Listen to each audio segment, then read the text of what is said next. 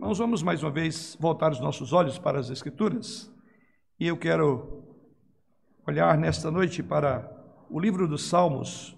Nós vamos voltar um pouco ao do Salmo 141, vamos voltar aí para o Salmo 86.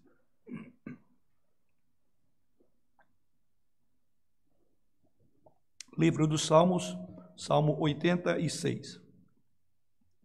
A oração de Davi, o título desse salmo. Diz-nos assim o Senhor através da Sua palavra: Inclina, Senhor, os ouvidos e responde-me, pois estou aflito e necessitado. Preserva minha alma, pois eu sou piedoso. Tu, ó Deus meu, salva o teu servo que em ti confia. Compadece-te de mim, ó Senhor, pois a ti clamo de contínuo. Alegra a alma do teu servo, porque a ti, Senhor, elevo a minha alma. Pois tu, Senhor, és bom e compassivo, abundante em benignidade para com todos que te invocam. Escuta, Senhor, a minha oração e atende a voz das minhas súplicas. No dia da minha angústia, clamo a ti, porque me respondes. Não há entre os deuses semelhante a ti, Senhor, e nada existe que se compare às tuas obras. Todas as tuas todas as nações que fizeste virão prostrar-se-ão diante de ti, Senhor, e glorificarão o teu nome. Pois tu és grande e operas maravilhas, só tu és Deus. Ensina-me, Senhor, o teu caminho e andarei na tua verdade. Dispõe o meu coração para só temer o teu nome. Dar-te-ei graça, Senhor, Deus meu, de todo o coração, e glorificarei para sempre o teu nome, pois grande é a tua misericórdia para comigo, e me livraste alma do mais profundo poder da morte. Ó Deus, o soberbo se tem levantado contra mim, e um bando de violentos atenta contra a minha vida. Eles não te consideram mas tu, Senhor, és Deus compassivo e cheio de graça, paciente e grande em misericórdia e em verdade. Volta-te para mim e compadece-te de mim, concede a tua força ao teu servo e salva o filho da tua serva. Mostra-me um sinal do teu favor, para que eu veja e envergonhe os que me aborrecem, pois tu, Senhor, me ajudas e me consolas. Salmo 86. Nesse salmo que lemos aos irmãos nessa noite, e onde vamos voltar os nossos olhos e nossa, as nossas atenções para ele, na verdade é um salmo que temos aqui várias lições sobre a oração. E é o único salmo no livro terceiro do Saltério, rotulado aqui como escrito por Davi, conforme é, falamos aos irmãos. Observe aí que ele está dito, é, vemos aí, Salmo de Davi.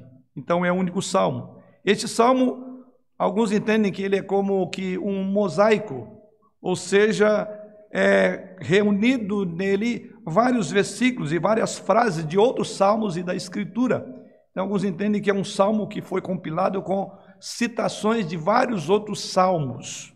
E em função disso, Alguns então entendem que, por ser como este mosaico, é, levou alguns a pensarem que o próprio Davi não escreveu este salmo desta forma como nós o encontramos aí. Mas parece-me sim que Davi poderia facilmente pegar as coisas que já havia escrito né, e usá-la ah, nesta oração. Sigo mais ou menos essa linha. Por outro lado, não precisamos, eu diria, de originalidade em nossas orações, mas da realidade de quem é Deus nela. Então, o Salmo 86 é aqui um grito sincero de um homem de Deus, em uma situação desesperadora que se apodera ou que se aproxima de Deus, daquele Deus a quem ele conhece muito bem, e um Deus que o conhecia muito bem. Então é mais ou menos isso. Então, como vimos, é um salmo, por assim dizer, salpicado com 15 pedidos. Alguns deles repetitivos, conforme eu creio que na leitura os irmãos puderam acompanhar, e todos eles dirigidos a Deus com uma ideia de uma forte urgência para que Deus o atendesse nesse clamor, nesse, nessa súplica. E aqui esse salmo ele se divide em quatro sessões. Então vamos lá. A primeira sessão ela vai do versículo 1 ao verso de número 7. E nessa primeira parte, nessa primeira sessão do Salmo de 1 a 7, o que vemos é que Davi clama com grande necessidade para que Deus o ouvisse e agisse, desculpe, a seu favor. E então passamos à segunda parte, ou a segunda sessão desse salmo, que vão aí dos versos 8 ao verso de número 10. E aqui há uma deliberada declaração de louvor nessa sessão do salmo. Davi aqui exalta Deus como o único Deus verdadeiro, como Senhor das nações, Deus dos deuses, Senhor dos senhores. Então, nessa segunda sessão do salmo, o que vemos é que há um elogio deliberado do salmista em relação a Deus, conforme diz é, Derek Kidner, quando ele diz: porque os versículos finais, afirma Derek Kidner, comentarista, não revelam redução da pressão e nenhum sinal ainda de resposta.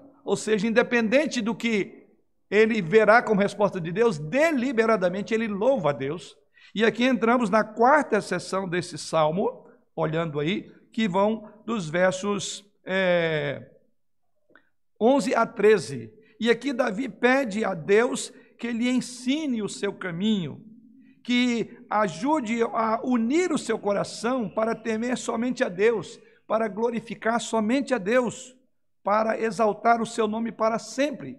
E a quarta e última parte desse salmo, versos 14 a 17, a luz, então, finalmente, a luz dos seus inimigos ferozes, Davi, então, agora, novamente apela para a misericórdia, para a graça e para que Deus venha libertá-lo dos seus inimigos. Então, essa é a estrutura que podemos olhar aí a, a, em linhas gerais desse salmo que vamos estudar e meditar essa noite. Embora, como nós falamos, é um salmo que tem aqui várias lições de como podemos aprender na oração. E embora haja, muita, haja muitas, orações, muitas lições neste salmo, nesta oração do salmista, e que poderia incluir aqui, quem sabe, uma série de estudos, de lições as mais variadas, eu quero concentrar hoje numa lição ou na lição principal e simples. A ênfase desse salmo é que as nossas grandes necessidades devem nos levar a orar ao grande Deus e grande Deus que somente Ele, ou sozinho, pode nos libertar de todo e qualquer perigo.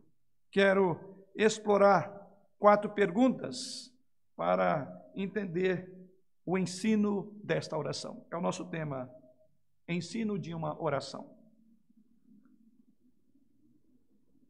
Quatro as perguntas que vamos fazer nesse salmo, ou responder. Primeiro, por que devemos orar? por que devemos orar. Versículo de número 1 diz assim: Inclina, Senhor, os ouvidos e responde-me, pois estou aflito e necessitado. O fato aqui do salmista, logo no início desse salmo, é clamar a Deus para salvá-lo, e nós vamos verificar isso lá no versículo 2 também. Preserva a minha alma, pois eu sou piedoso. Tu, ó Deus meu, salva o teu servo que em ti confia. Versículo 16, observe: Volta-te para mim e compadece-te de mim, concede a tua força ao teu servo. Então, essas expressões, inclina, volta-te para mim, o fato aqui do salmista clamar a Deus, conforme esses versículos que pontuei aqui, na verdade, Davi sabia que Deus poderia salvá-lo, que Deus seria aquele que poderia resolver o seu problema. Na verdade, os seus problemas eram grandes, conforme ele vai colocar aí. E no versículo 14, ele menciona especificamente que há um bando de arrogantes, de violentos, que estavam procurando a vida do salmista para destruir. Davi, então, estava profundamente consciente de sua grande necessidade, o que levou, então, a uma oração profundamente sincera. Parece óbvio, irmão, dizer, irmãos, dizer que temos grandes necessidades e essas grandes necessidades devem nos levar a uma grande oração. Mas a verdade é que o nosso orgulho tem nos cegado de entender quão carente nós somos com relação à nossa necessidade. E a resposta a essa pergunta, por que devemos orar? A resposta é: devemos orar porque temos grandes necessidades. É assim que o salmista apresenta. Ele apresenta ao Senhor grandes necessidades. E esta é a razão por que nós oramos, por causa das nossas necessidades. Mas a verdade é que muitos de nós, talvez em função do orgulho, têm se tornado cegos para entender quão carentes somos e não compreendemos essa primeira questão, que nós temos grande necessidade e temos um grande Deus a quem recorrer, como faz o próprio salmista no texto que lemos. Muitas pessoas usam o seguinte método para livrar dos seus problemas, ou seja, elas dizem: Olha, fizemos tudo o que poderíamos fazer e a única coisa agora que me resta é orar. Como se dissesse, a oração é o meu último recurso. Talvez de forma consciente ou inconscientemente, muitos assim agem. Eles fazem, acontecem, ou seja, eles não percebem que é a sua necessidade que o deve levar à oração, a buscar a Deus. Então, por isso que eles lutam de todas as formas para tentar resolver, e à medida que não conseguem, dizem, então agora só nos resta orar. Então, colocando como último recurso, mas eu quero lembrar as palavras aqui de John Bunyan, quando ele disse o seguinte: você pode fazer mais do que orar. Depois de orar mais, depois de orar, mas não pode fazer mais do que orar até que tenha orado. Vou repetir. Você pode fazer mais do que orar depois de orar, mas não pode fazer mais do que orar até que tenha orado. Ou seja, a oração deve ser não o último recurso, a oração é o primeiro recurso. Então, nas palavras de John Bunyan, são exatamente aqueles que dizem: Olha, eu fiz tudo que podia, agora me restaurar. Ele diz: Olha, você pode até, nas palavras dele, você pode fazer mais do que orar, sim. Mas desde que, primeiramente, você comece pela oração. Ou seja, a oração é esse meio pelo qual nós podemos responder por que oramos, porque temos uma grande necessidade. São as necessidades que nos fazem voltar para Deus. Ainda de manhã, no tema que desenvolvemos, sobre o quanto que as calamidades nos ensinam, né? E um dos pontos lá, exatamente, elas nos levam a orar. A principal razão pela qual as pessoas não clamam a Deus para salvá-las de seus próprios pecados é que elas não veem uma grande necessidade como pecadoras diante de um Deus santo. Elas têm uma visão meritória. Aliás, aqueles que até dizem: se eu merecer, Senhor, me dá isso. É triste, essa é uma mentalidade de movimentos que não são cristãos, mas sim de movimentos que pregam que as boas obras podem salvar alguém. Então nós temos esse ranço que vem desses movimentos do Brasil e muitas vezes até já vimos, pegamos de surpresa alguém dizendo: Olha, pastor, ora por mim, porque se eu merecer esse emprego, eu geralmente digo para ela: Olha, então você quer que eu ore ou você quer ficar com seu merecimento? Se é para eu orar, é porque você não merece. Então veja que é uma mentalidade. Ou seja, essas pessoas se veem praticamente como pessoas boas. Claro, elas sabem que não são perfeitas, mas não são pecadoras tão más assim. Então elas não percebem a sua grande necessidade. Elas se comparam, por exemplo, com assassinos, com malfeitores, com molestadores de criança e pensam, eu sou boa. Então, seja, o parâmetro que ela usa para dizer que ela é boa é exatamente este não vê então a sua necessidade desesperada de clamar a Deus. E esta é a razão por que nós oramos, porque temos necessidade. E o salmista encontrou isso. Ele sabia disso, e isso fez orar.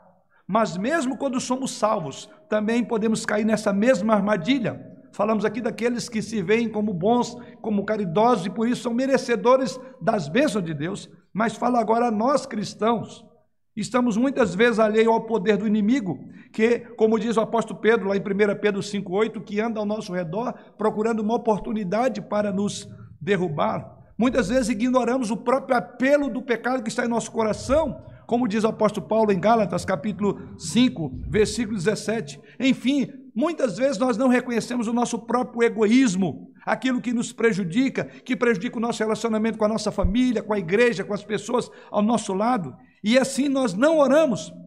Portanto, então, quero crer, em resposta à primeira pergunta, é exatamente isso. Por que devemos orar? Nós devemos orar porque necessitamos. Devemos orar e dizer: Senhor, mostre-me as minhas grandes necessidades, que somente o Senhor pode satisfazer. Então, oração é o reconhecimento de uma grande necessidade. Mas vamos a uma segunda pergunta.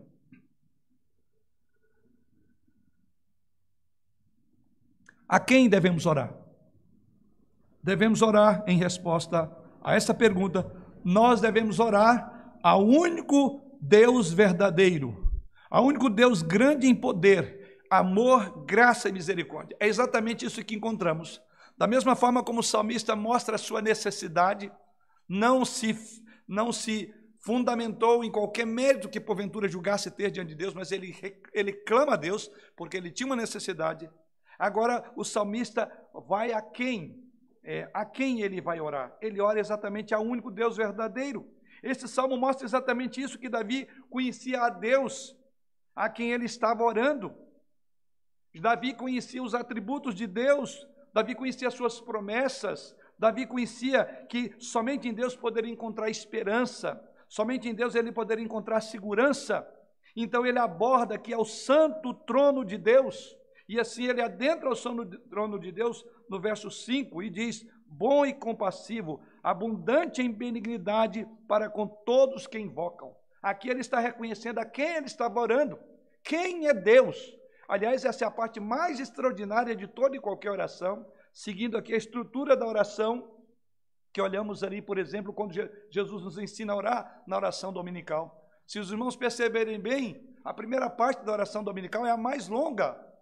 Pai nosso que estás nos céus, santificado seja o teu nome, venha o teu reino, seja feita a tua vontade, assim na terra como no céu. Observe, grande parte da oração está focada em quem é Deus. Ele é o nosso Pai, não é um Pai qualquer, mas é um Pai que está no céu. O seu domínio, nós o reconhecemos quando pedimos para que o reino dele, que a vontade dele seja feita assim, aqui, da mesma forma como ela não é contrariada no céu. Então, observe que Jesus nos ensina a preocupar sobre quem é Deus. E isso certamente trará conforto para os nossos corações, porque se você ora para um Deus que é um pouco maior do que você, um Deus tão pequenino quanto você, você não tem esperança. Então nós precisamos ter uma visão de quem é Deus, e é exatamente isso que encontramos. Nós devemos orar a um Deus, e diz o salmista aqui, né? Um Deus que é bom, um Deus que é compassivo, um Deus que é abundante em benignidade para com todos aqueles que invocam. Devemos saber, veja o verso 15, ele diz: devemos saber que Ele é Deus compassivo, cheio de graça, paciente e grande em misericórdia e em verdade. Então, olha bem o que Davi coloca. Davi basicamente coloca quem é Deus contra os seus inimigos e deixa o resultado para Deus. Ele sabe que as circunstâncias levaram aquilo. Ele não se vê na condição de resolver aquele problema. Então apresenta-se para ele um grande problema que sozinho ele não poderia, ele nem tentaria, mas imediatamente ele recorre a quem é Deus. Ele deixou esses seus inimigos poderosos, no dizer dele aí, esses inimigos que estavam um bando de violentos, ele diz: ok, tem um bando de violentos a me perseguir, mas há um grande Deus, eles sabem a quem orar. E assim Davi começa a mostrar, a, a, a, revelar na sua oração a quem é que ele recorre. Observe então no verso 8 a 10. Então ele diz: Deus é o único Deus verdadeiro, grande em poder. É a primeira coisa, é a primeira descrição que ele faz de quem é Deus. Deus é o único Deus verdadeiro, grande em poder. Veja que Davi exclama: não há entre os deuses semelhante a ti, Senhor, e nada existe que se compare às suas obras. Todas as nações que fizestes virão prostração diante de ti, Senhor, e glorificarão o teu nome, pois tu és grande e operas maravilhas. E conclui: só tu és Deus. Só tu és Deus. Sete vezes o salmista usa nesse salmo o nome Adonai, ou seja, o Senhor. Essas expressões estão nos versos 3, 5, 4, 8, 9, 12 e 15. Ou seja, com essa expressão que ele repete sete vezes, enfatiza o senhorio, Adonai, aquele que é Senhor, aquele que domina, aquele que é soberano. Então, Davi sabe a quem ele está recorrendo. E é por isso que ele diz: só tu és Deus. Ele sabe que ele tem poder sobre todas as coisas. E é por isso então que ele revela esse conhecimento que ele tinha de Deus, repetindo Adonai por sete vezes. Então, aqui o que ele diz que ele recorre a uma base segura, aquela mesma base que o autor da carta aos Hebreus, no capítulo 4, verso de número 16, afirma uma base de saber que Deus é aquele que de fato pode, é, que é aquele que podemos achegar de forma confiada. Então veja que o salmista coloca aqui a visão de como ele encontrava-se diante de Deus. Ao referir aqui aos deuses, veja o verso 8, ele diz: Não há entre os deuses semelhante a ti. Então, quando Davi faz esse comparativo, ele quer dizer que os ídolos, ou os demônios pagãos, aqueles a quem os pagãos adoram, Satanás, como é chamado nas Escrituras, ou Deus desse século, como diz o apóstolo Paulo na sua segunda carta aos Coríntios, no capítulo 4. A Bíblia diz que o mundo inteiro jaz no maligno. Paulo, referindo-se a esses demônios, diz que existem muitos deuses e muitos senhores nos céus e na terra. Então, esses demônios são seres espirituais organizados sob Satanás, sobre o seu grande poder nas nações. Mas ele diz o seguinte no verso 8: Não há entre todos os demônios, não há entre todos os deuses, alguém que se compare a ti. Mas o tempo todo ele diz: Quem é Deus? É aquele que é capaz de dominar todas as coisas, todos os seus inimigos, Satanás e todos os seus demônios. Então, irmãos, isso deve nos dar grande confiança para orar. Ou seja, embora, como diz o salmista aqui, há, embora esses deuses queiram nos atacar, embora as forças das trevas sejam poderosas, nenhuma delas se compara a Deus. Ele diz: só tu és Deus. Não há entre os deuses, não há entre os demônios alguém semelhante a ti. Como Deus desejou que todas as nações que ele criou adorassem, podemos então confiar, como o próprio salmista, confiar na soberania, na direção de Deus dos acontecimentos. Mas algo mais que ele revela de quem é Deus. Em segundo lugar, ele diz aqui: Deus também é grande em amor, graça e misericórdia. Observe que ele acrescenta a ideia de que é um Deus soberano que dirige todas as coisas, é um Deus verdadeiro, grande em poder, mas ele prossegue no verso 3 e 16, dizendo também que ele é grande em amor, grande em graça, grande em misericórdia. Veja que Davi pede que Deus seja compassivo. Verso de número 3. Veja aí, compadece-te de mim, ó Senhor. Verso de número 16, volta-te para mim e compadece-te de mim. Ou seja, esse Deus que é grande em poder, que é maior do que todos os deuses, ele diz, mas é um Deus a quem ele pode chegar, porque é um Deus que compadece, é um Deus de graça, é um Deus de misericórdia. Duas vezes, novamente, ele afirma isto aqui, revelando que esse Deus extraordinário é um Deus que se compadece dos seus filhos, é um Deus que revelou a Moisés como um Deus compassivo.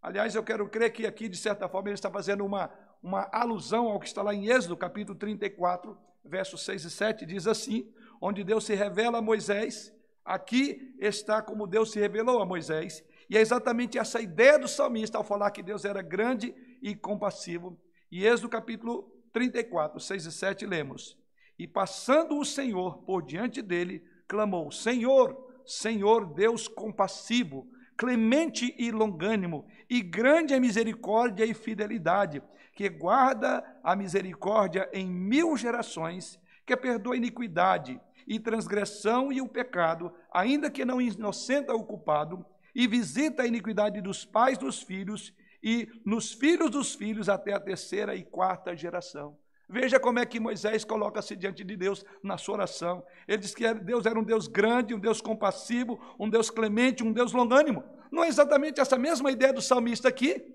Ele está clamando para um Deus que, de fato, é um Deus que se revela em poder, mas um Deus que revela em graça, em misericórdia. E por isso que ele clama para que Deus venha compadecer-se dele. Essa grande autorrevelação de Deus é um dos textos mais citados em todo o Antigo Testamento, essa descrita do, do livro de Êxodo. Tanto é que ela é referida em Números, é, Salmo, o texto de Joel, o livro de Jonas. Mas observe no versículo 5, no versículo 5, Davi diz: Pois tu, Senhor, pois tu, Senhor, és bom e compassivo, abundante em benignidade para com todos os que te invocam. Davi usa aqui, apela para um Deus que responde à sua oração e diz que Deus é bom. Ele diz que Deus é compassivo. ele diz que Deus tem uma abundância de graça com todos aqueles que invocam a Ele. Então, no versículo 15, Davi mais uma vez ora: Mas tu, Senhor, és compassivo, cheio de graça, paciente e grande em misericórdia e em verdade.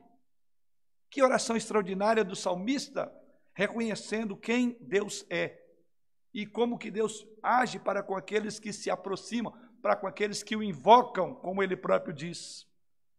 Uma vez que está repetida a revelação sobre quem é Deus, então nós temos motivo para nos achegar a Ele. O autor da Casa de Hebreus afirma, em Hebreus 4, verso 16: Acheguemos-nos, portanto, confiadamente junto ao trono da graça, a fim de recebermos misericórdia e acharmos graça para socorro em ocasião oportuna. Querido irmão, se você nunca veio a Deus através de Jesus Cristo e o seu sangue derramado, você, para receber perdão dos seus pecados, ele o convida, como fez com o salmista, a vir a ele. Você precisa de compreender quem é Deus. Você precisa compreender a sua grande necessidade. E essa grande necessidade você procura em um grande Deus. E nesse grande Deus, você verá um Deus que está acima de todos os deuses, mas um Deus que é compassivo, um Deus que é longânimo, um Deus que é benigno. Se, como cristão, você tem falhado, em pecar contra esse Deus grande e temível. Nesta noite ele o convida a buscar perdão e misericórdia. Davi reconhece quem é Deus. Mas isso, em vez de fazê-lo afastar, ele entende que Deus, com todo o seu poder, tem esse lado extraordinário, que ele é compassivo. Quando Davi pede a Deus para preservar a sua alma, veja, no verso de número 2, ele diz aí: Preserva a minha alma, pois eu sou piedoso vale a pena ressaltar essa expressão. Essa palavra, pois eu sou piedoso, não significa que ele merece que Deus responda com base na piedade que ele tinha. Não é esse tipo de piedade que ele refere, sou piedoso. Davi pecou frequentemente e algumas vezes de forma muito grave, como todos nós sabemos. Então ele não estaria com isso dizendo: Olha, eu sou uma pessoa que merece porque eu sou piedoso. Aliás, é exatamente o contrário. Em vez disso, a palavra piedoso aqui deriva de um termo hebraico que significa é, aquele que é fiel à aliança de Deus. Então, quando ele diz eu sou piedoso, ele está dizendo porque eu tenho mérito. Aliás, já aprendemos isso. Ele diz eu não tenho mérito, eu preciso de ti. E quando ele fala de piedade aqui, ele diz o seguinte: porque eu guardo aliança. Davi está afirmando que ele está comprometido com o Senhor. Ele anda no caminho dos piedosos. Ele anda no caminho da aliança. Então ele tem confiança nisso. Então eu diria, querido, se você está seguindo o Senhor, mas está lutando com problemas avassaladores, tanto quanto o que aconteceu com Davi, problemas além da sua capacidade de lidar com ele, Deus o convida para que você venha ao trono de graça para receber misericórdia em ocasião oportuna. Então, se você está preocupado que seus problemas sejam grandes demais, que você muitas vezes tem incomodado a Deus com isso, você precisa de procurar compreender e fazer a mesma afirmação de Davi: Eu sou alguém ligado à aliança, Senhor, e quero ser fiel a ela, andar segundo os ditames que essa aliança estabelece. Apenas você precisa de vir ao Senhor, invocar ao Senhor. Então nós devemos orar, primeiramente, porque temos grandes necessidades. Em segundo lugar, nós oramos a Deus que é grande em poder, amor e em misericórdia. Mas há uma terceira pergunta que nos propomos a responder com base nesse salmo: é como então devo orar? Como devemos orar? Respondemos afirmando que devemos orar sinceramente, continuamente, de forma grata e com humildade e fé. É assim que Davi responde. É assim que Davi melhor coloca. Ou seja, o relacionamento íntimo de Davi com Deus permeia toda esta oração. Dá para perceber que era alguém, como ele próprio diz, alguém piedoso, alguém que compreendia, ele estava no contexto da aliança com Deus.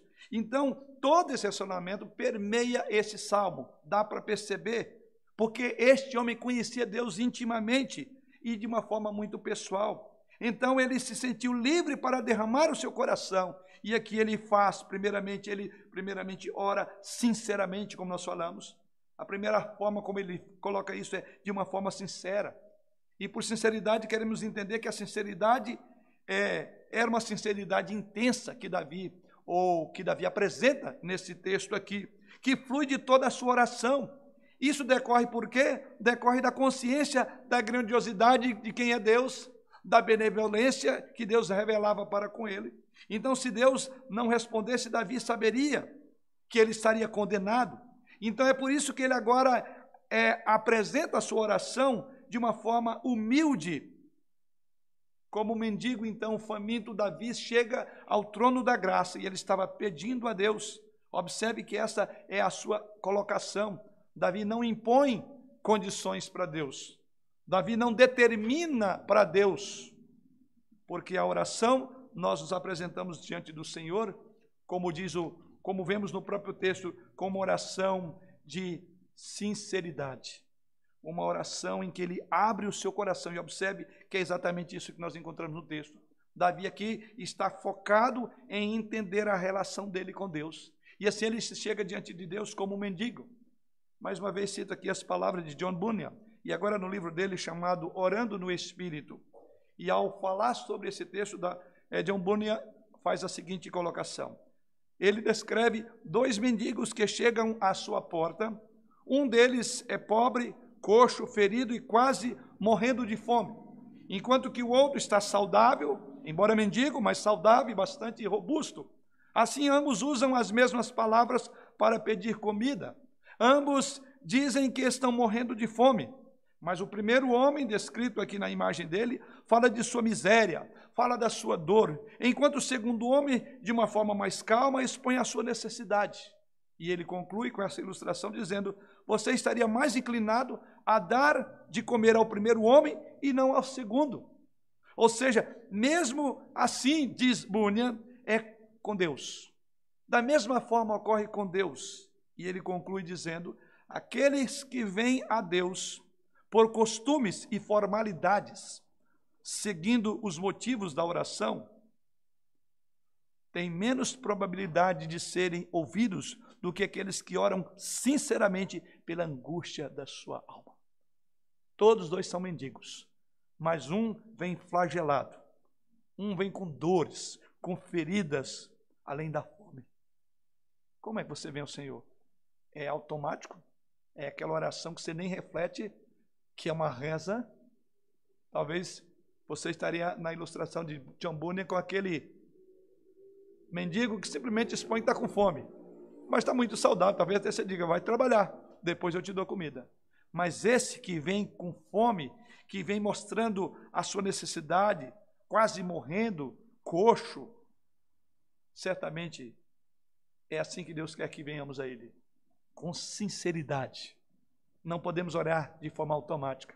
Mas outro ponto que aprendemos aqui, como orar, ore também continuamente. Veja o versículo 3. No verso 3 diz o salmista: Pois a ti clamo o dia inteiro, ou de contínuo, como está aí, o dia inteiro. Ou seja, mais uma vez as suas contínuas orações foram impulsionadas por uma intensa consistência e, ao mesmo tempo, uma consciência da sua grande necessidade. É isso que o apóstolo Paulo afirma em 1 Tessalonicenses 5,17. Ele diz lá: orai sem cessar, continuamente.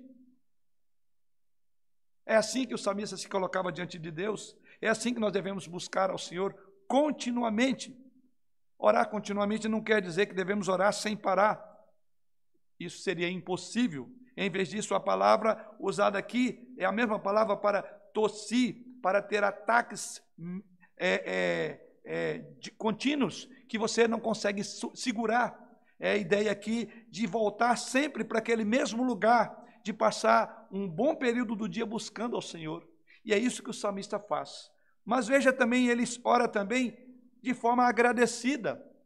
Essa é outra maneira de orar, em gratidão ao Senhor. Olha o que ele descreve no versículo de número 12: Dar-te-ei graças a ti, Senhor, Deus meu, de todo o coração ou seja, da mesma forma, veja aquilo, aquilo que Paulo diz em 1 Tessalonicenses 5,18: Em tudo dai graças, porque esta é a vontade de Deus, em Cristo Jesus, para convosco. Não há como nós darmos graças a Deus de coração, a menos que sejamos submissos à sua soberania, a menos que nós compreendamos que Deus é o Deus de todas e quaisquer circunstâncias. E à medida que compreendemos isso, nós vamos ser agradecidos mas algo mais do conteúdo dessa oração. Ore também com humildade. Isso Davi faz aqui. Veja no verso de número 3: Compadece-te de mim, Senhor. É a ideia exatamente de alguém necessitado, pois a ti clamo de contínuo. Verso 16: Volta-te para mim e compadece-te de mim. Concede a tua força ao teu servo e salva o filho da tua serva. Olha que ele coloca-se numa atitude de humildade. Ele se coloca como servo e filho da sua serva. Ele admite a sua fraqueza, ele admite a sua necessidade e ele reconhece que só Deus pode atender. Então, como que ele se chega? Mas quem é este homem que está falando no texto? Nada mais, nada menos que o rei de Israel. Então, o contraste aqui se torna mais forte quando ele usa a expressão: compadece-te de mim, sou servo, filho da tua serva. Os reis geralmente precisam transmitir que eles estão no controle da situação. Geralmente é assim. Os reis querem que todos pensem que eles têm como resolver todos os problemas, mas o, o, o, a diferença que é marcante, porque Davi, como rei, ele reconhece humildemente a fraqueza, ele reconhece a sua necessidade, ele reconhece que a sua força estaria somente em Deus. Mesmo assim, ele, conforme vemos, faz a sua oração, ele pede a Deus, ele não disse, eu preciso apenas de uma ajudazinha, porque eu sou rei, o senhor já sabe que eu tenho os comandos em minhas mãos. Pelo contrário, ele reconhece, olha para ele e diz: Eu tenho uma necessidade, eu sou servo. Mas outro conteúdo da oração do salmista é que ele ora também com fé. Observe o verso de número 2. Ele diz: Preserva a minha alma, pois eu sou piedoso. Tu, ó Deus meu, salva o teu servo, que em ti confia. Veja a ideia de confiança. No versículo 7, no dia da minha angústia clamo a ti, porque me respondes. Então não é uma oração vaga, não é uma oração com dúvida, ele tem convicção, então ele ora com fé. Davi então afirma a sua confiança no versículo 2, ele sabe que Deus responderá no versículo 3, a sua afirmação no versículo 13 é de que Deus libertou, inclusive, a sua alma das profundezas da morte. E quando ele fala no versículo 13, olhemos lá, Pois grande é a tua misericórdia para comigo, e me livraste a alma do mais profundo poder da morte. Alguns entendem que essa expressão, me livraste o poder da morte, poderia ele estar se referindo a uma libertação do passado. Mas também outros entendem que pode ser uma declaração de fé na certeza de que Deus o libertaria no futuro. Seja como for, do passado ou do futuro, Davi se vê seguro, quer no seu passado ou no seu futuro, porque ele tinha fé, ele orava com fé. E é exatamente isso que ele coloca. Então, no verso de número 17, ele diz: Mostra-me um sinal do teu favor, para que o vejam e se envergonhem os que me aborrecem, pois tu, Senhor, me ajudas e me consolas. É outra palavra que alguns suscitam alguma dúvida. Peraí, Davi está pedindo um sinal de Deus? Mostra-me essa expressão, mostra-me é, um sinal do teu favor. Isso tudo está dentro do contexto da fé que este homem tinha. Na verdade, essa expressão aqui, mostra-me um sinal do teu favor, no verso 17, não é derivada de dúvida. Não é que Davi tinha dúvida e Deus tinha que provar. Davi não está dizendo aqui, Senhor, me dê um sinal para que eu venha confiar no Senhor. Pelo contrário, Davi está neste julgamento há um tempo. Ele já está aqui diante do Senhor sem qualquer indício de que Deus poderia não fazer ou que Deus poderia frustrar a sua expectativa. Ele tem fé. Por isso que ele diz que é alguém que já confiou em Deus. Então, Davi pede um sinal encorajador de que Deus vai responder e ele haveria de envergonhar seus inimigos que estavam realmente zombando dele, como é dito no verso de número 14. Ele diz então: Sei que o Senhor será favorável a mim, e os meus inimigos se envergonharão disso. Ou seja, o que estava em jogo não era só Davi, mas era o próprio Deus em quem ele confiava. Porque os seus amigos ou seus inimigos poderiam, poderiam dizer: está vendo? Ele confiou em Deus, mas Deus o abandonou. Então, Davi faz uma oração de fé. Então, irmãos, entendemos por outro lado que a, a fé não é uma questão de olhar para a realidade, para ou não olhar para a realidade. Não é pular no escuro. Antes a fé repousa no caráter revelado por Deus. Antes a fé, ela repousa nos muitos exemplos que o próprio aquele próprio que ora tem. É com base naquilo que Deus fez, ele crê no que Deus fará. A fé não presume dar ordens a Deus, como muitos pregadores nos templos modernos têm feito. Contudo, veja como Jesus Cristo afirma, verso 42 de Lucas 22, quando ele ora ao Pai, ele diz: Contudo, não se faça a minha vontade, sim a tua. Então, oração não cabe ordens ao nosso Deus. Então, assim, o Davi coloca aqui também. Ele suplica ao Senhor. Sim, é uma oração com fé. Então, por que devemos orar? Porque temos grandes necessidades. Para que devemos orar? Ou a quem devemos orar? Ao único Deus verdadeiro, que é grande em poder, amor, graça e misericórdia. Como devemos orar? Orar sinceramente, continuamente, agradecidamente, com humildade e, finalmente, em quarto lugar, pelo que devemos orar. É o nosso último ponto. Pelo que devemos orar? Primeiro, nós devemos orar pela salvação. Veja que Davi coloca isso no verso 2 e 16. Preserva a minha alma, pois eu sou piedoso. Tu, ó Deus, meu, tu, ó Deus meu, salva o teu servo que em ti confia. Verso 16: Volta-te para mim, compadece-te de mim, concede a tua força ao teu servo e salva o filho da tua serva. Davi pede para Deus com relação à sua salvação. No contexto aqui, salvação, obviamente, quer dizer ser libertado dos seus inimigos. Ele não está pedindo para ser salvo porque ele não era salvo nesse conceito teológico da palavra, mas salvar dos, dos inimigos. Então, no contexto aqui, ele pede uma salvação.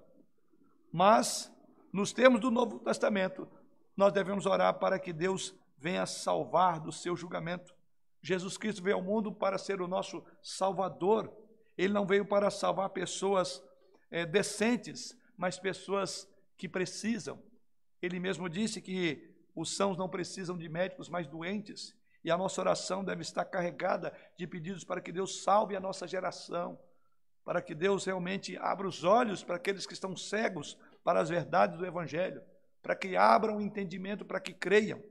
Mas outro ponto, você também deve orar por alegria nas provações. Veja o verso de número 4, ele diz aí: alegra a alma do teu servo.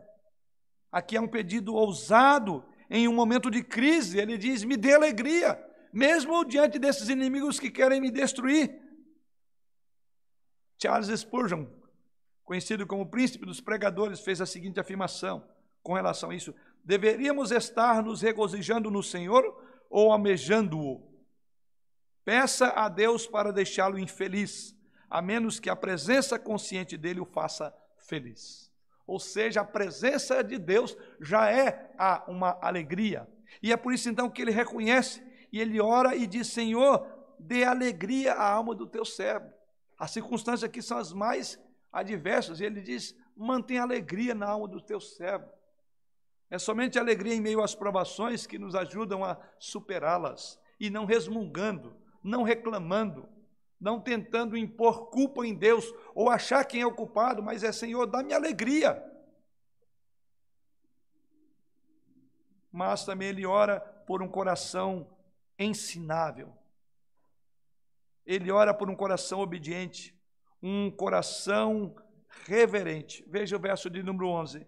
Ele afirma: Ensina-me, Senhor, o teu caminho, e andarei na tua verdade. Dispõe-me o coração para só temer o teu nome. Que oração extraordinária, que momento extraordinário dessa oração. Em qualquer situação, um coração ensinável é essencial. Seja uma circunstância como ele está colocando de inimigos, seja em outros momentos, a coisa que ele pede, Senhor, dá-me um coração ensinável essa é a ideia do versículo. Ensina-me, Senhor, o teu caminho. As Escrituras dizem que nos últimos tempos as pessoas não seriam ensináveis. Quando fala da característica dos homens dos últimos tempos, Paulo, escrevendo a Timóteo, diz que seriam pessoas que iam aprender e nunca iam viver na, na, no caminho da piedade, teriam forma de piedade, negando, entretanto, o poder. E a ideia de pessoas não ensináveis dentro das igrejas. E o que Davi está pedindo, Senhor, me dá um coração ensinável, me dá um coração maleável, me ajude a aprender do Senhor. Muitos de nós têm orado instintivamente por uma libertação mais rápida, o possível, e quando essa libertação não vem, a primeira coisa é ficar meio de cara feia com Deus. Davi, na verdade, ele está orando para que ele seja leal, para que, de fato, ele tenha um coração ensinável. Muitas vezes Deus não nos responde a oração naquele momento, porque Deus está trabalhando exatamente se nós temos um coração ensinável.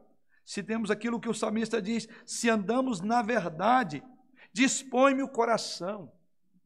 E não são exatamente momentos difíceis que nos faz o nosso coração se dispor, a, somos mais, aprendemos mais do Senhor exatamente nessas, nesses momentos de crise, de crises. Muitas vezes nas provações as pessoas que professam fé em Jesus Cristo, quando estão com dificuldade, vão rapidamente ao trono da graça. Mas Tão rápido quando Deus der a resposta, tão rápido ela deixará o trono da graça.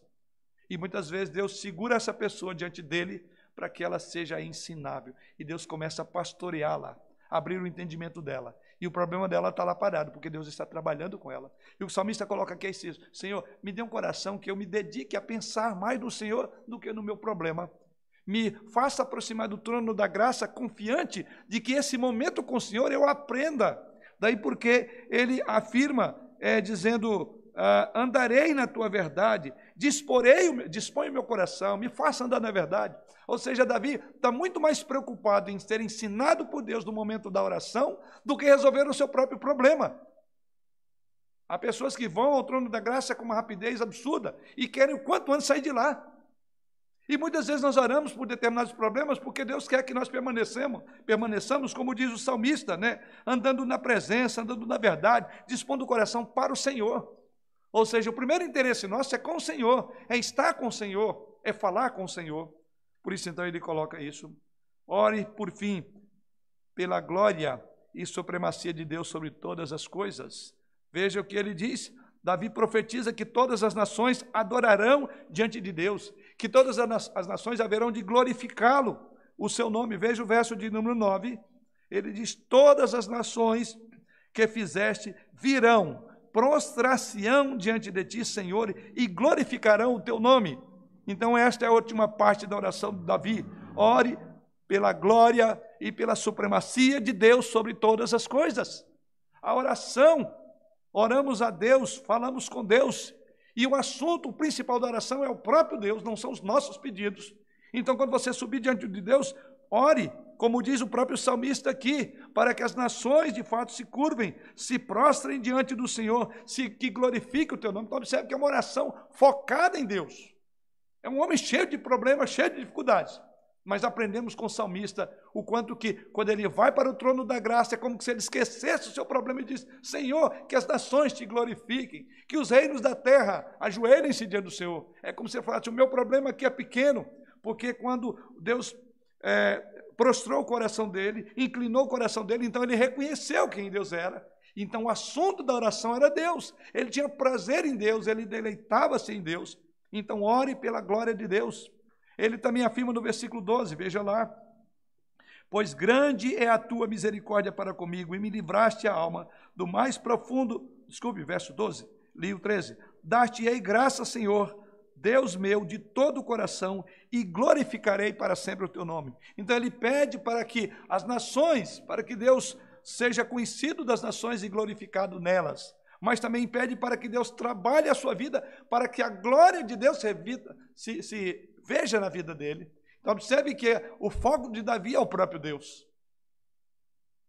E não é exatamente esse o foco da oração, é Deus, não são os nossos pedidos. Os pedidos são até são um instrumento pelo qual nós vamos aproximar de Deus.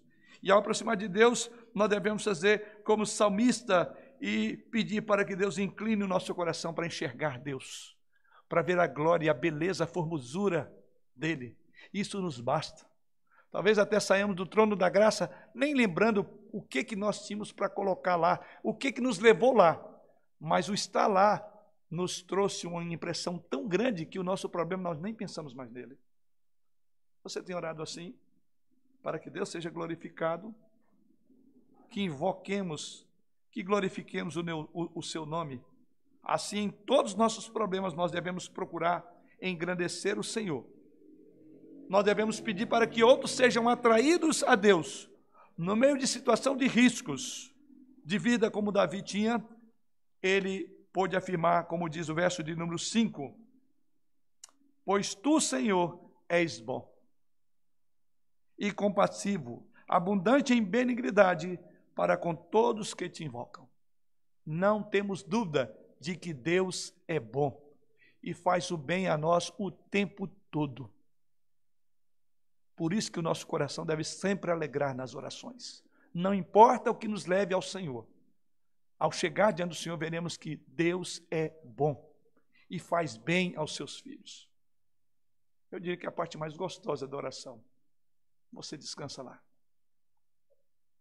O que Deus tem colocado diante de você para que você ore? Quais são as razões pelas quais você tem subido ao trono da graça? Uma dor, uma enfermidade, falta de um emprego, problema na família, seja o que for. Você precisa de entender esses princípios da oração, como vemos aqui no próprio salmista. Para concluir, presidente Lincoln conheceu a Cristo pessoalmente através de lutas, como sabemos da sua história, e foi um homem que enfrentou é, grandes lutas durante a Guerra Civil.